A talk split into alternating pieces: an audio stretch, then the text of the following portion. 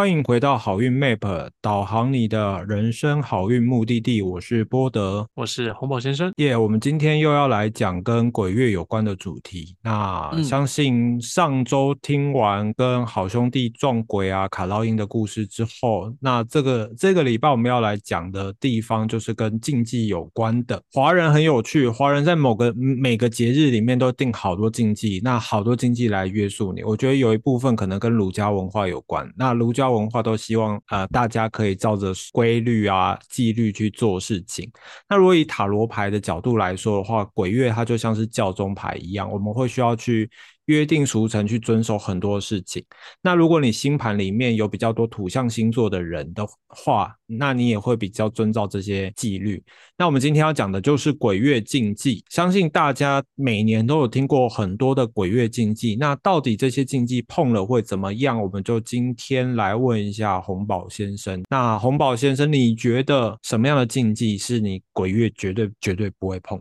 原则上我真的都不会碰，因为我我觉得就上一集我我们提到了，就是人不能追求这件事情，而且对四方都要维持敬意这件事情。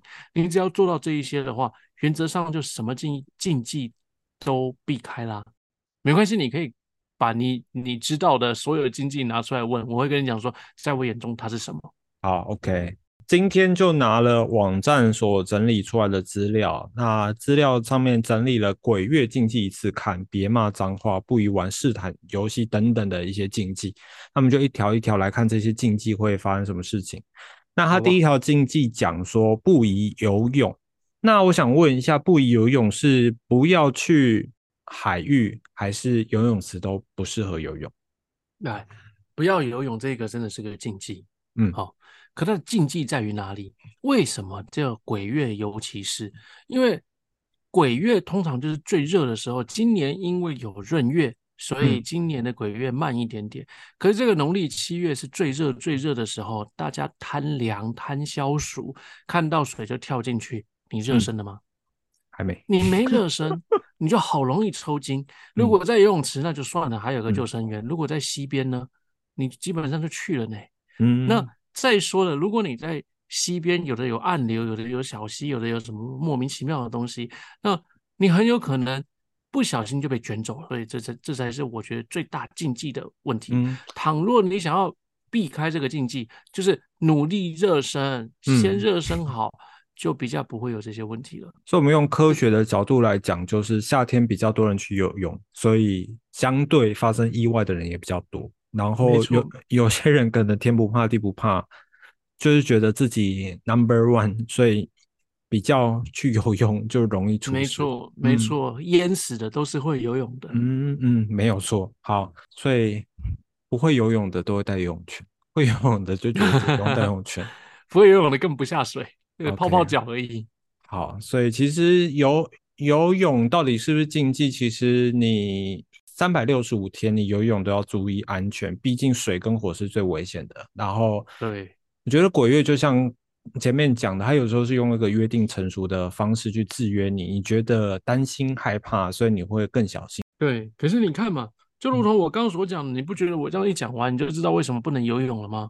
对，没有错。可是，在古时候会有那么多教条，就是因为民众未开化嘛，在没有开化的时候，就用这种方式来跟你讲的，哎呀，不要，不要，不要。对，可到底有没有因为有水鬼拉脚？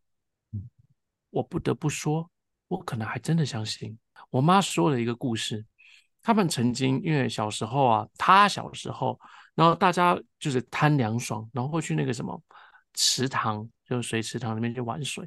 然后他跟他的那个邻居就跑去玩水，那邻居呢就就一个小男生嘛，然后突然就。沉到水里面，然后他就赶快大叫。那爷爷就在四，我爷爷就在四周嘛。那我爷爷是不得了啊，体能超好的，水性超好的，他直接跳下去把他救起来。那救起来的时候，一上岸的时候，他们都看到我爷爷的脚边，因为我爷爷在游的时候有点怪，有就是好像被什么绊到了。结果爬起来的时候，我爷爷的脚踝上面有一个五指的被抓的痕迹。嗯嗯嗯嗯。那我爷爷过世了，我自己有求证他这件事情，他说有。嗯。对，嗯，可能因为我爷爷是从小他呃小时候学游泳，是他哥哥把他带在乌江，他四川人哦，他在乌江就直接在江心把他丢下去，然后哥哥在旁边看，一定硬要他游回来岸边这样子，所以他水性非常好。对，那就先不讲是不是抽筋这件事情了，会不会有这些其他的状况，我也信啊。所以就是拜托大家一定要在有救生员的地方再来玩水，大家才会安全嘛。那我延伸问哦，抓交替这件事情有一定七月才可以抓交替吗？还是没有没有没有没有没有没有哦，嗯，随时可以。所以应该是说，呃农呃农历七月刚好是夏天，比较多人跑到水里，所以抓交替的成功率会提高很多。你讲的太对了，就是这样。嗯，哦，好，OK。那我们来看一下。第二条禁忌，他写不宜看屋龄三十年以上的老房子，这应该是这应该是冲版面吧？我觉得如果这句话你把它变成是不宜看空屋龄很高的房子，哦，也许 OK 哦，那空屋为什么不能看呢？因为屋龄空屋龄很高的房子，也许里面可能会有一些呃街友啊，或者是什么很凶的。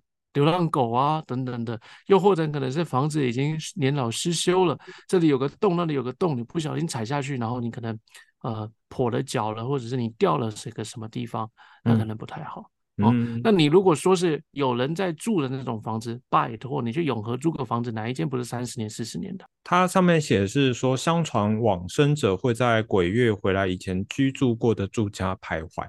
这这这条我真的就还好啦，可是。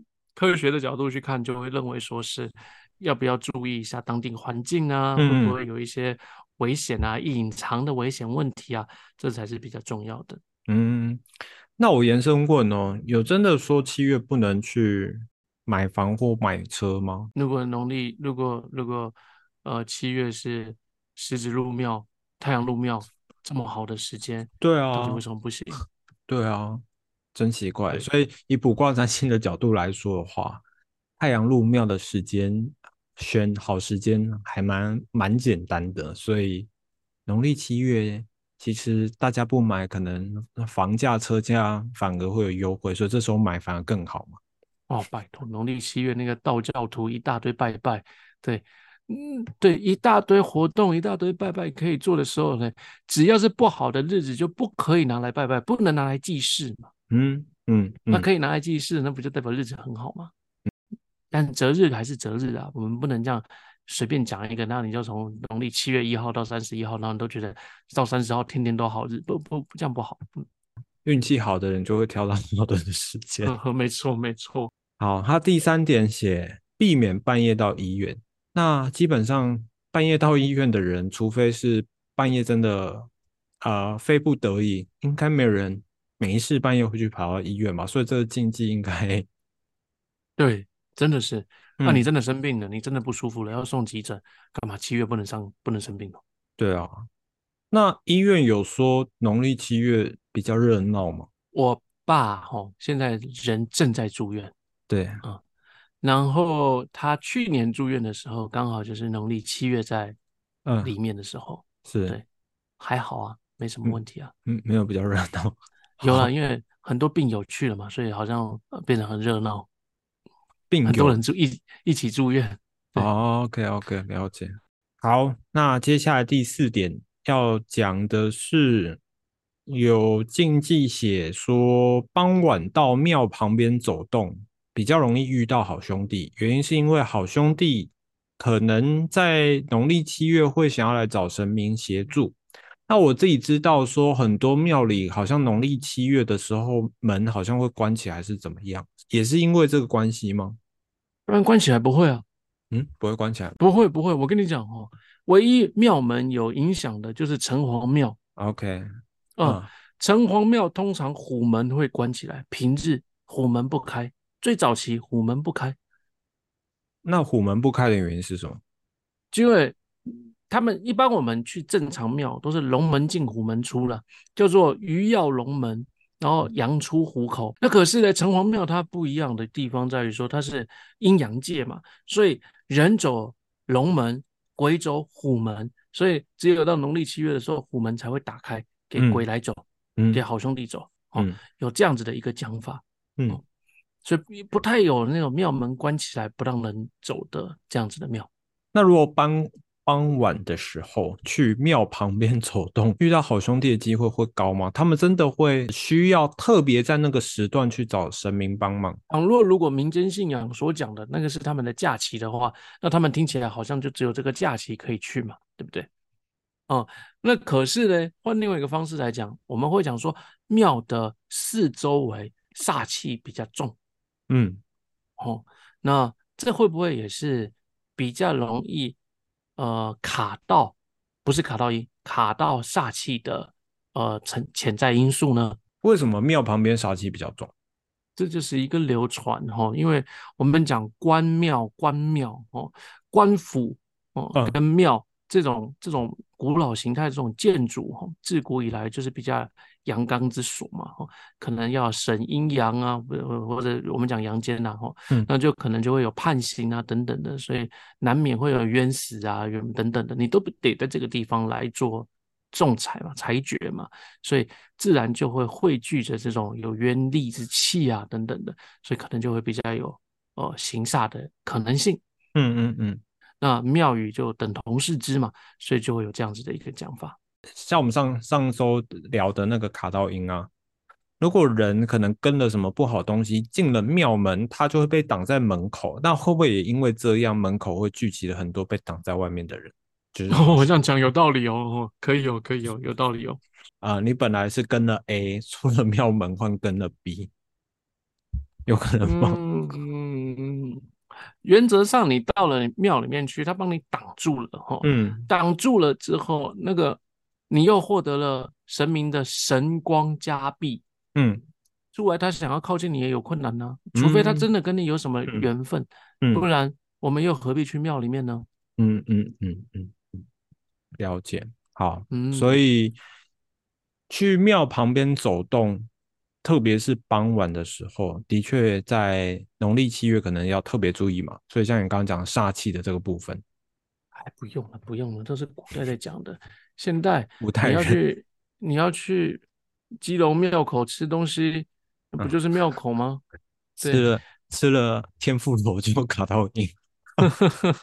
别对，不要不要想那些东西，我觉得可能日子会比较开心一点。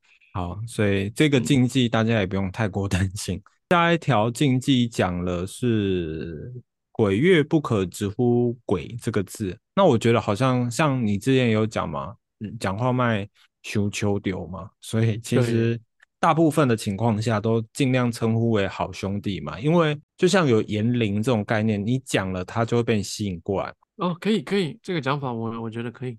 鬼这个字本身没什么，鬼死鬼死就是人死之后就是鬼。然后鬼死之前就是人啊，所以人跟鬼就是有呼吸跟没呼吸的差别而已嘛。嗯，对。可是为什么我们会尽量不要呢？就是如果我们可以用更尊敬的角度去讲他们的话，那不是就彼此和气吗？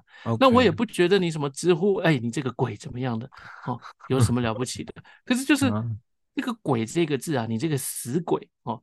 最后被人家有贬义词嘛？啊，如果没有那个贬义，那鬼就是鬼啊，魑魅魍魉就是魑魅魍魉啊。啊，好，所以我们如果把它换到职场上，就是你遇到 OK，你不会指着他说你这个 OK，你会说林先生这样的概念啊，对对，这样这样就这样就蛮好的。OK，所以你讲那个字，感觉因为大家普遍会有一种贬义词的感觉，那难免他们听到也会觉得有点不爽。对对，你可以用这个角度去看。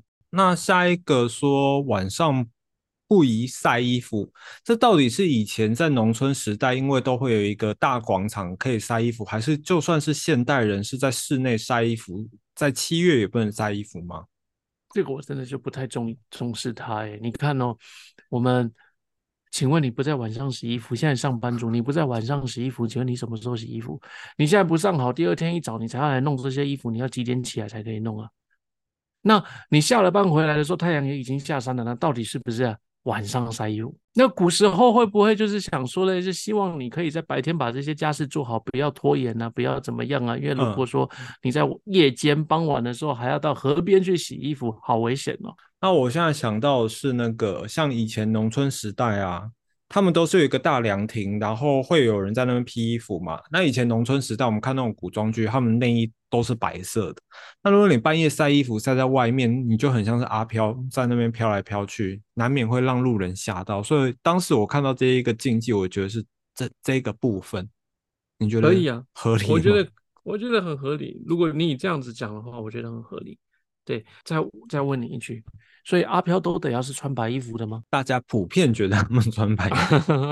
OK OK，那你有看过穿不同颜色衣服的吗？我这这这我就不知道了。可是就是我只是很好奇啦。我们生而为人，衣服就已经这么多多彩了，凭什么他们就只能黑白？因为穿红衣的被认为比较凶嘛，所以穿白衣可能是归类在一般人的。哦，所以是善鬼穿白衣，那我们更不用怕啦。好，他第七点说农历七月不适合念咒，那这个我觉得好像不管什么月份都有人，只要听到你在持经念咒，他就会提醒你说你要特别小心，因为好兄弟会跑过来听听你念经。你有听过这样说法吗？如果是真的，那我真的是欢迎。嗯，我念经不就是为了要？让这一切众生听到经可以离苦得乐呢？那如果真的他听到了我念的经文，就可以获得解脱、获得安乐，那不就是我念经的目的了吗？那如果有更多人来找你，而你没有时间念经，他来 骚扰你怎么办？如果一般一般人来，因为念经，所以刚刚的。的前提就是因为念经，他听到了，他过来。那我没念经，他没听到，他怎么过来？不会假后到修宝吗？假后到修宝，那就是缘分了。哦，说哎，红宝在念经，赶快过来，赶快去，赶快去。好好好，那提醒我吧。对，那我会多念一点经。哦，就我觉得这个还好。以你自己了解的相关经典来说的话，如果以一般人来说，农历七月如果它不是一个要怎么讲？非常有仪轨或者是非常有定力的，是不是有需要做什么保护措施吗？不用，不用，完全不用，所以不用太担心这件事情。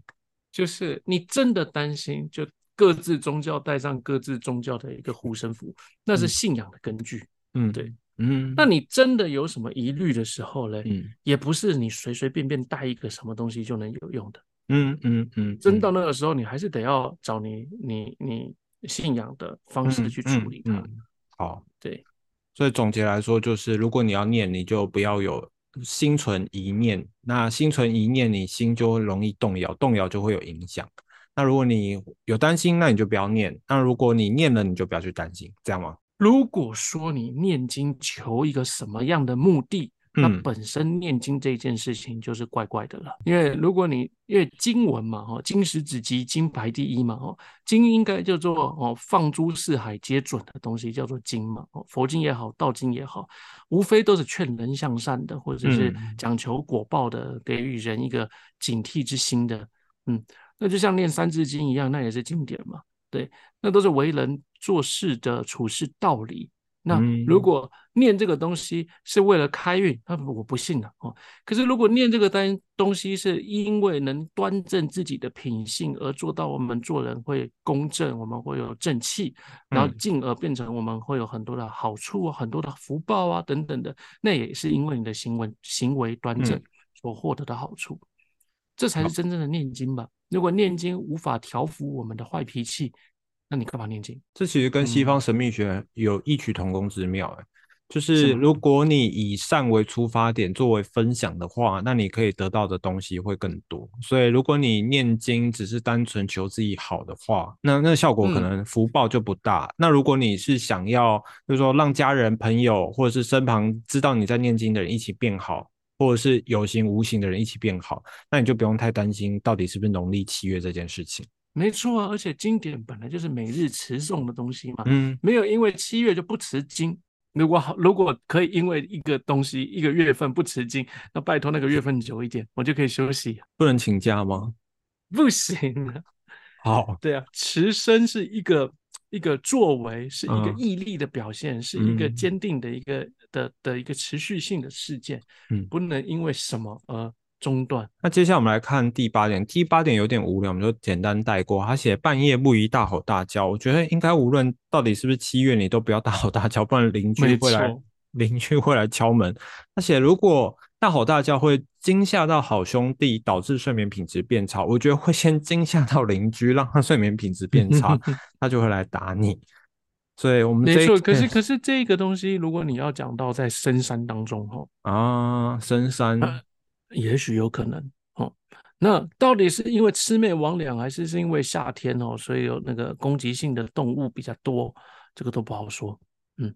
那再来就是大家常听到，就是肩膀上有三把火，所以在农历七月的时候不要去打人家肩膀。那也有一个说法是说，在农历七月的时候不要叫人家的名字，因为人家回头的时候就会把他肩膀上的火弄掉。这个火不火的，我真的不知道哦。对，可能有了哦，可是毕竟这这是民间讲的嘛，哈。那我记得法科当中好像有提到，还是道科有提到，我不是很确定哦。可是就是要知道，古时候随意碰别人这件事情并不礼貌哦。所以你要叫一个人的时候，请你正身到他面前跟他坐椅，嗯嗯嗯，呃，而不是这样随意的这样拍一下，哎哎，干嘛？他你他是你小弟啊，小弟可以的哦。嗯，可如果不是，就是请你正身对待他，嗯。对，以前人要坐椅，要弯腰，要什么的，很有礼貌啊。对，嗯。那另外一个就是，你随意拍人家，很有可能他正在专心做一件事情，一拍被你拍到吓到。嗯嗯。哦，他并不是被什么鬼魅吓到，而是被你吓到。除了禁忌之外，无论你信不信碰人家肩膀这件事情，那平常你要碰别人的身体的时候，你还是要尊重他人的意愿，就是不要随便的。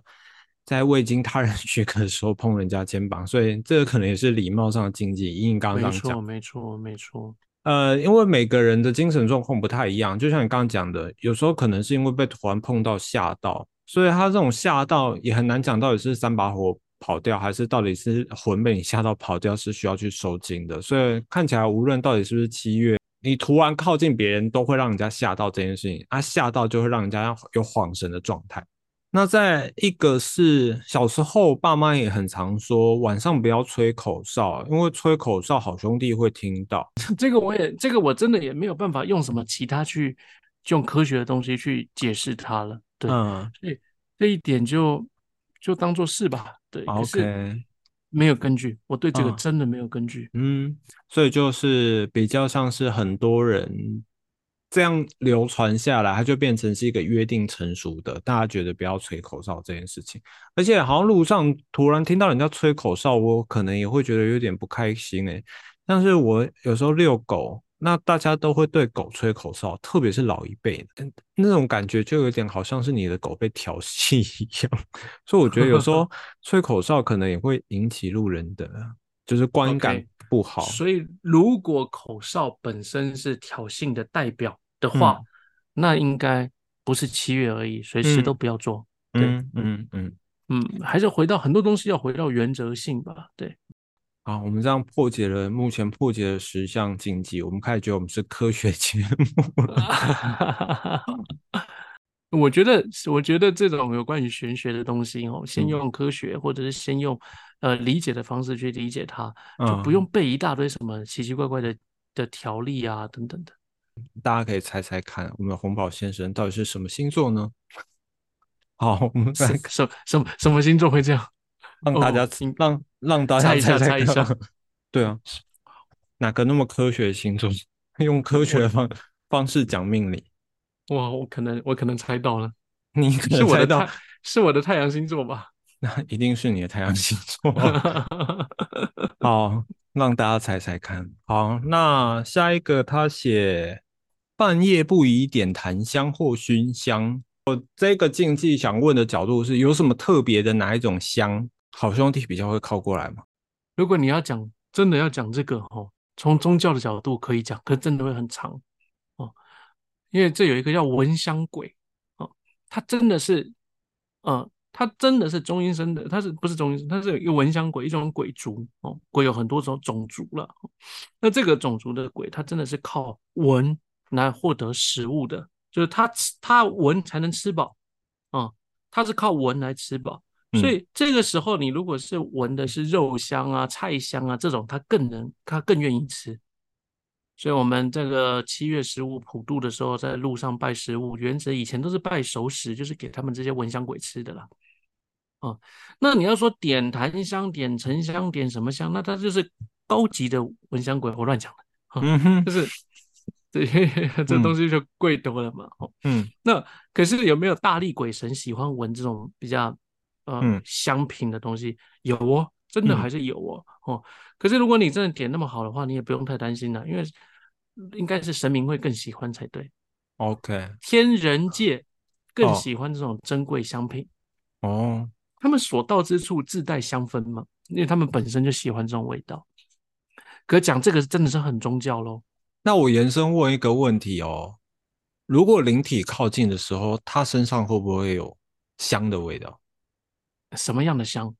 我的实际案例上面有那种什么烧金纸的那种焚烧的那种烧纸的味道，可对我而言，这不是香，这是一个味道。对，就是那个味道会让你唤起那个记忆。像有有有，我没办法验证这件事情，但我会很偶然的闻到身旁会有一种，就是在灵骨塔才会闻到的那个那个香的味道。那你有去过灵骨塔吗？有啊，有去过，不然怎么知道？所以这就是这就是一种香味记忆了嘛？对，就是我会在一个不知名的空间，但是别人没有在燃烧那些香，可是我闻到那个味道，我就会觉得会不会是有灵体在我附近？但我没有办法验证这件事情，所以我想要问说，灵体身上会不会有那一个属于他们自己独特的那个场域的香味？例如说，像我们。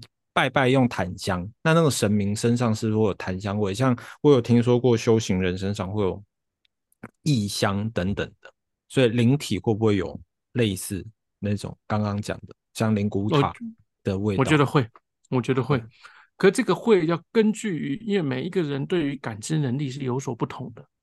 哦，金牛座最重视的是五感的嘛，对不对？所以他可能对于鼻子的就是嗅觉，他有特别的敏锐。哦，那每一个人的接受方式是不一样的。那如果以这个角度来讲的话，那也就是因为你曾经有过这个记忆，对于香味的记忆，而这个记忆灌注灌注在你的脑袋，所以在这样子的环境或者是情境当中，闻到这样子让你联想到，我相信是会的。可到底有没有实质关系？嗯，不好说。哦，就如同人家讲说，因为。我的的确确有在一些什么神明降价的时候闻到异异香过，嗯，可是如果你够了解我，你就会知道我其实对于降价这件事情是非常排斥的。我对尤其是通灵啊等等的，因为我觉得科学没办法解释，嗯，可是因为我小时候就家里面的人会去嘛，所以我真的有闻到现就只有闻到那个地方出现的那种花香，非常的好闻，对，再来再也没闻过。回到你刚刚讲的，呃，神明高级的灵体会比较倾向珍贵的香，像檀香或沉香，比较贵的香，比较容易吸引到高级的神灵。可是我刚刚讲的那个那个花香有没有？那个那个花香花也不贵，呃，可能贵了，对。可是那就根本就是没闻过的香味。像你刚刚讲有闻香鬼这件事情，所以烧香的确还是蛮容易吸引到灵体过来的嘛，因为有时候他们需要那个。低等的灵体或者是鬼魅的话，他们是靠这个香味来吃食的。嗯嗯嗯。那可是如果是高等的灵体，那法教中有一句话叫做“香烟沉沉，神必降临；香烟插起，神通万里。”所以本身香就是一个媒介，传递阴阳之间的一个一个媒介。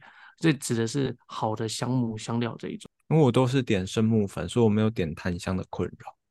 可是生木粉，你指的是生木粉，指的是什么？沉香的生木粉吗？不是，就是那个那叫什么圣木啊？就是有一个圣木条，它算是哦，秘鲁圣木。对对对，它它它的功效是那个净化净化空间的，所以我就没有什么担心好兄弟过来，因为它就是净化功能的。那因为檀香比较尴尬的地方是，它是拿来祭祀用，特别是在拜。拜神明的时候会用，所以有些人可能会有这种疑虑。那为什么拜神明呢？那它根本就是更好的净化工工具啦，跟秘鲁圣木是一样的概念啦。嗯，这样也有道理。好，OK。对呀，嗯，好，所以如果你是点檀香的话，就不用太担心。那如果你是不不不不不不要都不要都不要想这些，你高兴点就点。可是你不要用着那种尝试，我点了你要出现，我点了你要出现，对，这就是你在试验谁呀？没有必要，没有必要。可是如果你点了这个这个香，你点了之后，你觉得哇，闻到了好舒服哦，身心愉悦啊等等的，那你甚至可以用芳疗嘛，嗯嗯，都可以让你舒服，嗯，那就用啊。OK OK。好，太科学了，我们 节目要变理科先生了。下一个他写农历七月不要拜阴庙，但我觉得个人信仰天天都不要拜，天天都不要拜阴庙。我也觉得，我如果经过阴庙，我也是还蛮害怕的。所以，我不不不，这本这句话本身就不对了。怎么说？阴庙为什么有阴庙？无主嘛，就是无主。对这种无主的遗骸，哈，在古时候张权械斗的时候非常的多哦。那到最后，大家都是秉持着一个，都是这一片土地上面的先人，让你曝尸荒野，实在是说不过去。不论到底有什么仇恨，现在都不是仇恨了。那暴食的这一种心态累积起来的这个有应公庙、万善祠庙，本身呢，就是。中华民族，我们讲台湾人民对于这种先灵的一种祭祀、怜悯或等等的这样子的一个概念，那你还管什么七月八月的？你都已经做这件事情了，你不就是因为他们曾经在这样子的过程上面很可怜，所以我们帮他奉祀起来？嗯，这个心胜过于什么禁忌不禁忌的？哦，可是你不能因为你去拜他，你就想说，哎呀，你们这些魔族的勾魂哦，你们这些孤魂野鬼哦，是我来拜你，你才有东西吃呢。你不对我好一点哦，这千万就不用了。哦，这就是挑衅的心态了。没错，没错。可是如果你是保持着一种。哎呀，你们以前好辛苦哦，哦，嗯，那我也就是没有什么特别，在农历七月的时候呢，想说可能民俗讲的哦，那那能够带一点食物给你们，那就请你们享用啊，不要跟我回家，嗯，这随你讲。我觉得你如果保持的这种好可怜哦，哦，我来帮帮他的心情，然后做一点点简单的拜拜，嗯，真的没什么啦，嗯嗯，啊，你不要以为你拜拜他，他就要帮你签什么大乐透啊。大家热 过去了，没有那个年代了。那阴庙有很多种啊，有一些是无主孤魂，有一些像石头公啊、大树公，他们算算阴庙吗？因为不是算呢，不算呢。那他们算什么？民间信仰？石石头公、大树公哦，那就是因为万物皆有灵。嗯，那石头够大颗，它就有灵；树木够老，它就有灵啊。所谓阴庙是指王者。啊哦。就是先人王室之后，那就就这个就叫阴庙。OK，那我我讲一个别的哈，是没有想要抨击任何人的宗教。倘若妈祖没有被赐封为天上圣母，他没有当他没有被赐封的时候，那他是不是属属于阴庙？也是，关公也是一样嘛。没错，那天有听过关公的故事，他原本也是也还没受封的时候，也算是阴庙的。他在十三十是张天师、虚境天师，应该是这个名词吧？我有点忘记了。这个你可以查史书，在宋朝的皇帝的那个时期，他还没有被赐封。那是因为那个那个时候有大角作乱，所以皇帝派张天师去降一降服大角。这时候用了关帝符，这一张符在道藏里面还存在哦。然后关帝就去马上处理了降服了这个大角，然后。张天师回京面圣的时候，就讲说他使用了呃关请了关帝去处理这件事情。那那时候还不叫关帝哦，帝君都是后来封的。那就那个皇帝就讲说，能不能让我看一眼他？哦，大名鼎鼎呢，开玩笑。结果他好了，用了同一个招式，然后将他请下来了。那请下来之后呢，要他走，他又不走，哦，就是想要讨封嘛。那那时候张天师就非常生气，因为你是我请下来的，你却还不听话，所以张天师就那个时候就把他打入丰都，列为阴将，所以他就从鬼兵鬼将的那个鬼将做起，那一路灵感四方，所以到时候皇帝就慢慢赐封，一路封封封封封封到最后才叫关圣帝君。可是封到这么大的时候，并不是呃很很远的时候。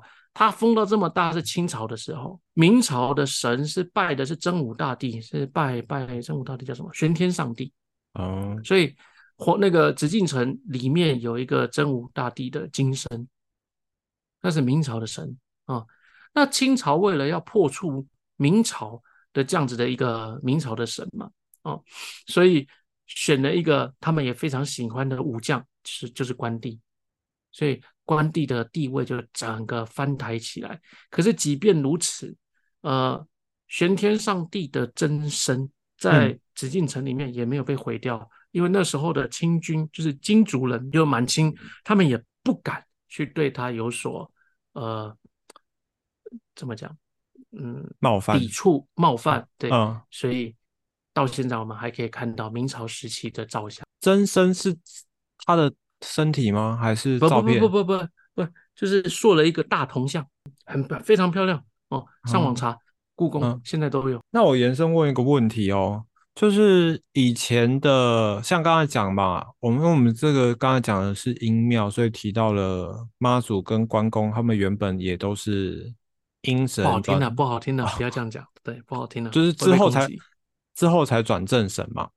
对，那因为他们都是受到皇帝受封赐封，赐封才转正神。那以我们现在的现代社会角度，已经没有，因为现在不可能叫总统赐封神明。那这样会不会影响到，如果某一些可能功德很好的人，他想要受封成神明，那是不是就没办法？再也没有了，再也没有了，再也没有了哦。那个陈守娘事件哦，台南陈守娘到现在被雕成金身，有在拜，可是问题是他也没有被受封哦，他没有被赐封哦，所以那是依然是拜鬼的行为。这样没有没有没有什么好哈，没有皇帝了啊？为什么神明需要皇帝受封，而不是玉皇大帝受封？因为人皇有皇权的代表，嗯，他掌管的这这一些事情，然后。有一种政府核准的代表性在上面而已，所以除非我们回到封建时代，不然就已经没有办法 受封神明。哎，也够多了神明了，没问题了。OK，好，那因为经济还蛮多的，我们再来讨论两点就好。那倒数第二点说不宜在山间空光。空旷地拍照，那包含了也有人说不要在灵骨塔坟墓拍照。那灵骨塔坟墓拍照，这这个可以理解嘛？毕竟那边是好兄弟所住的地方，你在那边随便拍照，感觉就是会冒犯别人。那山间空旷地拍照是会冒犯到山中的精灵们吗？像红红衣小女孩传说就是山中的精灵嘛？是精灵吧？是是是是。可是真的是，这是这个东西真的是要看呢。我手机一大堆坟的坟坟坟地的照片呢，那是你吧？对，因为我们要去就山上去寻坟的时候，要去看别人的风水怎么做的啊，做的好不好啊，所以我拍了一大堆。我觉得哇，我住都没有那么高级，可是你你躺在那边却这么高级的一个环境。我我们这期会不会讯号会有问题？就。呃，所以我真的还是要回头讲了，这都跟心态有关啊。我们拍照的时候，我都还会跟那个王哲讲说：“谢谢你，就是你的坟照的很好，那能不能让我作为一个，就是就是我帮你拍照，就是因为我想要留下来做一些记录，这是学习的过程，感谢。对，嗯嗯，这样不就好了吗？可是你总不可以去那边讲说：哎呀，死都死住那么好，来拍一张哦。但没有人会这样讲哦。这样讲的话，那你在山中，你就说哇，这一片这山水怎么那么漂亮啊？拍一张照，嗯，对，这样触怒了谁呢？可能怕不小心，因为听说照片会把那个磁场锁在那个 moment 下。好啊，那倘若真的是快照可以锁在那个 moment 下，那你遇到的时候再处理吧。哦，好吧，所以空旷地跟山间比较容易捕捉到好兄弟的影子，是真的吗？可是山上容易捕捉到魑魅魍魉的影子。对啊，好兄弟如果七月要要在要买，也要在城市才吃得到普渡的品，怎么会到山上？是不是？是不是？对。可是有一些哈，有一些仙家或者是什么，但当然这不是东北嘛，嗯，不好说哈。嗯。那他们的确会。他们因为有修行的关系，他们不会在烟火处待太多，因为人气本身对他们不见得是好事。OK OK，了解。所以如果以这个角度去看，也是可以的。嗯嗯嗯，这我就想到我之前在脸书上看到一张照片，外国人骑着脚踏车，他不知道那个是坟墓，他以为是什么纪念碑，他就在那边拍照。然后还坐上去嘛，对不对？对，所以有时候不知者无罪。你有时候想太多，反而就是很多禁忌在身上，你做什么？你说不知者无罪吗？那个外国人这个本身这就算再无知也有罪，哦，不知者绝对有罪，不知者有罪。那外国人会被卡到吗？我不知道杀人犯罪，所以我杀了人了，所以我不犯罪吗？啊，可是他不知道那是坟墓的话嘞。原则上都有照片哦，也是蛮可哦。那可能可能没有，可能没有。那你那这种很很简单，你就是犯了禁忌嘛。哦哦，那犯了禁忌，大部分人都是因为无知而犯禁忌嘛。有知怎么会去犯禁忌呢？对，好了，那你既然犯了禁忌，那你就等着，他就有他的相关的事件要等着处理了。好，所以我们再来看最后一个禁忌，呃。我们来看一个比较有趣的，你觉得我们刚刚有讲嘛？鬼月，鬼月是太阳狮子的时候，所以是入庙状况相对是比较好的。所以像动刀入厨、入呃搬新家这件事情，其实也是看日子的，没有因为特别七月要避开嘛。就像我们最前面讲的，那像看起来后面的禁忌好像都。基本上大同小异，感觉好像平常日，呃，好像也尽量不要做。那你最后有什么想要给观众朋友建议的？我这样讲吧，孝敬父母，嗯嗯，是可以变成开运的项目。OK，连鬼神看到了都会因为钦佩你，嗯，给你带来好处。哦，OK OK OK，了解。禁忌太多了，我不如讲一个好的吧。嗯嗯嗯嗯。啊，我有听过普渡的故事，跟木莲救母是有关的吗？这是呃，原则上道家有道家的解释，那佛家有佛家的解释，嗯，都呃，佛家的解释叫做盂兰盆节还是盂盆兰节？嗯，盂兰盆节，盂兰盆节，对，哦，就佛家的解释在于盂兰盆节，那是不一定是木莲救母了，哈，嗯，呃。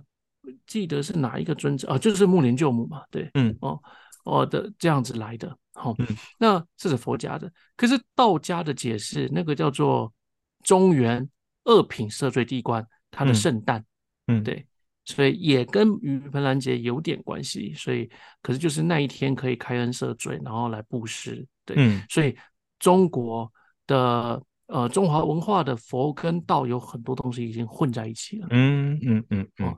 所以这不好说哪一个普渡是谁影响谁，嗯，了可是现在我们拜门口的这种普渡方法，佛家佛教没有记载，嗯，那佛教记载的是结下安居，僧人在这三个月，因为哦是呃很多万物增长啊，很多小虫有的没的时候，所以他们会在夏天，这是又天气又太热，所以这三天这三个月会好好的闭关。啊，在闭关的过程当中呢，你可以去供养生人，因为他们没有沿街托钵了嘛。嗯，如果你没有去供养他，他们会饿死啊。OK，所以你去供养他们的时候，请求他们在诵经之余，可以能够帮你的呃需要祈福、需要超荐的念上一段经文，嗯，累积这样子的福报。哎，就是手下节嘛，就手下那样三个月嘛。然后泰国僧人也都是那个时候不能出去。全世界的佛教徒，只要是佛教徒，都是这个时候。像你刚刚讲的，就是孝敬父母，所以其实七月也有一个说法，就是吉祥月嘛。所以换言之，叫孝孝孝月嘛。这个月份做功德的话，你发自内心做功德，像是布施给好兄弟们，然后做善事，其实某个层面来说，也可以得到比较好的回响。是，可是当你这么讲的时候，本身就不是。啊，了解，反正就是发自内心做这件事情。或许听到这件事影片之后的人，可能就开始转念，觉得七月哦，七月是个可以做好事、分享自己福德，然后分享功德的一个月份。那如果因为听到这一集，然后大家会这样想的话，我觉得这一集就很棒。可是如果你是一个每一个月都会去做善事的，听到这样子的话，就把所有的善事集中到七月来做，那倒也不用，因为呃。每一天都有所谓的日夜神啊、月神啊等等的这些哦，年月日时都有神会帮我们记录功果。嗯嗯，所以你愿意多做，我非常的随喜，非常的赞叹。可是没有必要因为怎么样而去改变平常所做的行为。嗯嗯嗯嗯，了解。好，所以总结来说呢，虽然我们刚才讲了那么多七月的禁忌，但有时候禁忌就只是要约束每个人的行为，不要太过的夸张。就像以前的传统社会，政府没有办法直接的去约束到每个人民，那可能用这些禁忌，留让每个人心中有一些顾虑。他才不会去做出一些得罪人的行为。那另外一个角度来看，就是那个七月是一个还蛮适合做善事的。那如果你平常没有什么做善事的习惯，或许你就可以从这个七月开始做善事，这样对吗？没错，没错，没错。好，那这就是我们今天要跟大家分享七月的一些禁忌，以及破解一些七月禁忌的迷思。那感谢今天大家的收听，我是波德，我是红包。那我们下周见喽，拜拜，拜拜。